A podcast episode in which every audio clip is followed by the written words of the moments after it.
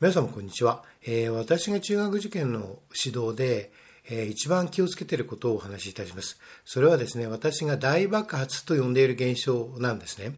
で、まずこの大爆発と呼んでいる現象についてお話しいたします。小学校6年生のちょうどですね、秋以降なんですね。で、人によってはですね、実は年を越すこともあるんですけども、その時に大爆発と呼んでいる現象が起きます。えー、文字通り大爆発で、書いてある答案の質が、え、その前と後では全く変わってきます。え、例えば算数ですとね、あの、やっとこさ数式を書いてある、まあ、式っていうのが書いてある答案が、じゃあ式がなんでこういうふうに立ったのかとか、え、そういうことをきちんとこう書き込めるようになっていくんですね。で、そういう極めて論理性が増してきます。論理、論理が統徹されるようになってきます。それから説明も豊富になってきます。つまり、より理解が深まったっていうことですよね。抽象的な概念に対する。あるいは速さとか、え単位時間あたりとか、そういうことの理解が非常に深まってきます。これはある種その科学の根幹なので、科学的な思考の根幹なので、単位あたりの何とかって考えるのはですね、要はあの科学的な思考の根幹ですよね。それが、えー、自分の中で受け入れられてきた、あるいは理解されてきた、咀嚼されてきたということの、えー、証拠ですよね。あるいはですね、国語の記述式の答案も顕著です。多くの子はですね、該当箇所を、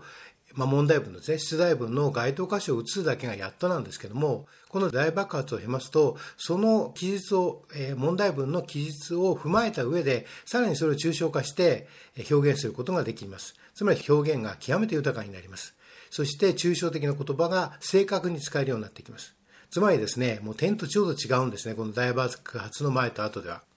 でですね、大爆発の意味をもう少しあの長い視野で見たいんですね。そうすると、実はですね、あの、私は中学1年生の子に必ず言うことがあるんですね。え中学1年生の、えー、数学は、もちろん計算になれる、あるいは数式の扱いになれるっていう側面もあるんですが、もう一つは、抽象的な、つまり証明ということになれるっていうことを、証明ということを習得するっていうことがあるんです。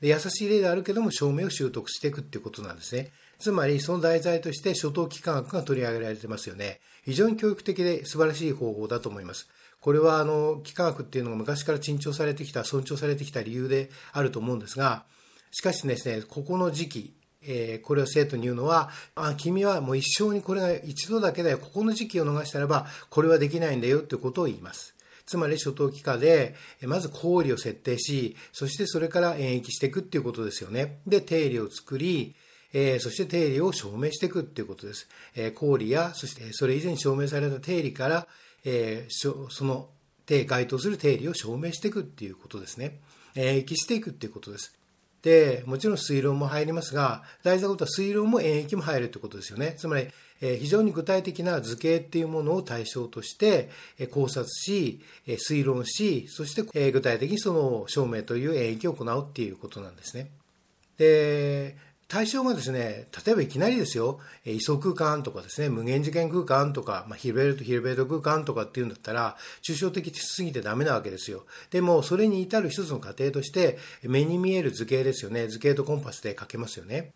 で、まあ、実際その核の三分割っていうものが、えー、のことを深めるために大数学っていうのは、えー、どんどんどん深まってきてガルワ理論に結実するごとく、やはりこれ非常に大事、この歴史的なね、流れを見てもわかる通り、この、なんていうんですかね、あの、図形を書いて考察していくっていうことは、ものすごく大事な訓練なんですね。で、しかもそれができるのは中学1年生か2年生ですね、までです。えー、私もそうでしたし、多くの人がそうだと思います。えー、その時期に、初等期間マニアごとく、もう寝ても覚めてもですね、その問題を考えているっていうような状態は、えー、極めて教育に有効なんですね。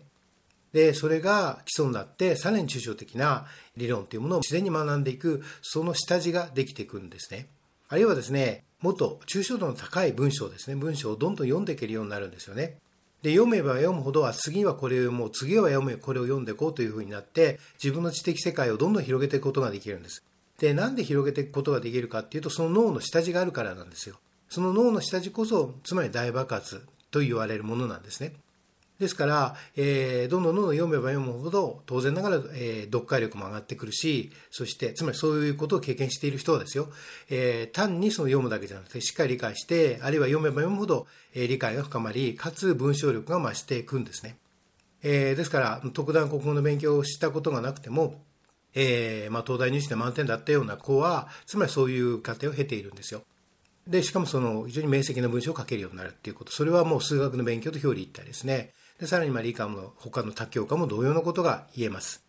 ですから、この大爆発以後っていうのは、全くその勉強する内容が変わってくるんですね。また変わってくるものを受け入れられていくし、またそれを喜びとすることができるんですよ。もう多分その時代の子たちは、この期間のね、証明問題っていうのがもう面白くて面白くて、たまらないと思うんですね。何よりも多分面白いと思うんです。で、だからもう一日中でもやっているわけですよね。で、まあ、その時に、その、え、大事な勉強として、あの、永田先生がですね、あの、強く強調されていた、わかんない問題はカードに書いて常に持っていなさいっていう勉強なんですね。で、そういう勉強が実は有効になっていって、えー、どんどん力をつけていくことができるんです。つまりその下地は実はその前提で大爆発っていうことがうまく行う、行わすっていうことが大事になってくるんですよ。で、もっと言うとですね、大爆発をその、えうまく起こすっていうのね、その邪魔なく起こすためには、やはりある種の環境が必要なんですね。それでその環境を整えることが、え、指導者の役目でもあるんです。あるいは周りの人の役目でもあるんです。それをはっきり自覚すべきですよね。ですから、いわゆるここで何度も申しますデジタルヘロインとかというもので脳が破壊されてしまっては、それは起こりようがないんですよ。つまりね、この大爆発っていうのは適切な訓練と、そして脳の正常な発達っていうのがあればこそ成り立つことであって、そのどちらも欠けてもそれは起きないんですね。で、そのことを強く強く強調したいんですね。だから能力を破壊しているっていうことは、えよく考えてほしいことです。つまり、ゲームを与える前に、スマホを与える前に、このことをよく深く考えてほしいなと思うんですね。だから、そのまあデジタルヘロインは論外なんですね。で、そこをまあ断固排除する。そういう類のものを断固排除するっていうことを前提に、では勉強どういう訓練がいいかっていうことなんですよ。で、これはですね、ある種の自然現象を対象としますので、まあ、植物を育てるのと全く同様の観点が必要なんですね。つまり植物が早く伸びる伸びると言って上から伸ばしてもただ芽を摘むだけであるわけですよね。それを毎日決まった時間に声をかけながらですね、植物に植物をめでながら水をやるというようなことが大事なわけですよね。で、学習においても全く同様で、その、その子に適切な、その子に合った、えー、刺激を、あるいは集中をさせるってことなんですね。で、ここで集中って言葉が出ましたが、集中っていうものが一つのキーワードになっていきます。えー、常に集中力を持たしてものに当たらすっていうのは訓練なので、集中力っていうのは天与のものでなく訓練なので、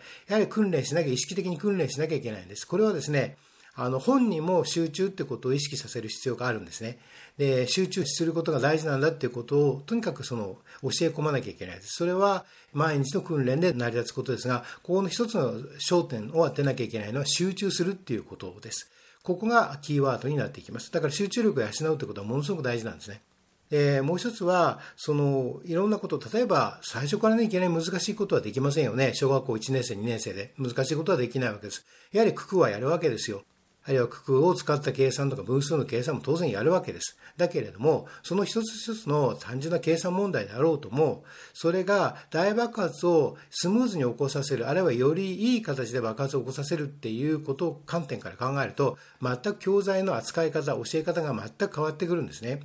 で、じゃあ、じゃあどういうふうに変わってくるのかっていうことは、やはりこれはもう具体的な指導の中で示すことなので、これ以上の話はできないんですが、やはりあの、この物事の最初の初歩であろうとも、あるいは入門の段階から、実は扱いが全く変わってくるんです。ここを大爆発を前提とする指導と、それそれこそ全くわかんないでやる指導っていうのは、天と地ほど違っていきます。つまり、ここがポイントだっていうことですね。つまり、中学受験に関して、ここが非常に大きく分かる指導の量費を決めるところであるんですね。ですから私は単純に九九を教えるんでも、えあるいは、え繰り上がり繰り下がりを教えるのでも、それを意識して教えるんですね。そこの観点からそれを学ばそうとするわけです。